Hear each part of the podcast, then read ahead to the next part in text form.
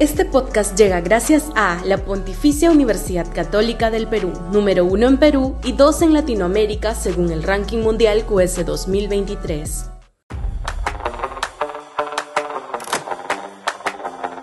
La desgracia conservadora. Lo que está ocurriendo con la Defensoría del Pueblo y con la SUNEDU es la mejor demostración de cómo una coalición derechista conservadora es capaz de destruir instituciones en base a los prejuicios ideológicos que acompañan su arsenal cognitivo. Si a ello le sumamos el desastroso paso del alcalde Rafael López Aliaga por la Municipalidad de Lima y junto con él de muchos de sus correligionarios distritales, deberá deducirse que este núcleo del espectro ideológico nacional puede haber alcanzado protagonismo, pero no profesionalismo político.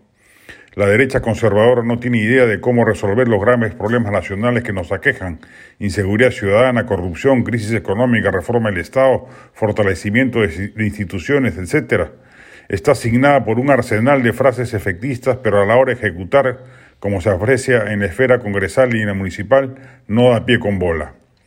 Lamentablemente, la principal fuerza de la derecha peruana, el Fujimorismo, en lugar de haber fortalecido su raigambre liberal identitaria de lo mejor de los 90, se ha deslizado hacia senderos conservadores, mercantilistas y autoritarios, yendo a contrapelo de sus propios orígenes sociales e ideológicos.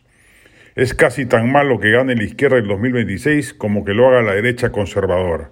No habría ninguna reforma liberal y muy lejos de ello, el Perú retrocedería en muchas cosas positivas que se lograron a cuentagotas en la transición democrática y nos despediríamos del avance de reformas importantes como las vinculadas a políticas de equidad de género, luchas feministas, respeto a la diversidad cultural, etc.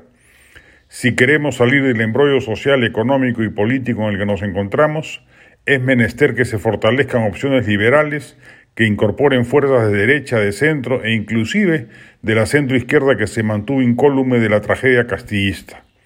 Entre la izquierda radical cavernaria y la derecha conservadora troglodita nos aseguran el retroceso del país y la pauperización brutal de la convivencia política. Es imperativo que las fuerzas liberales y democráticas unan voluntades y le, eviten al país ese terrible trance.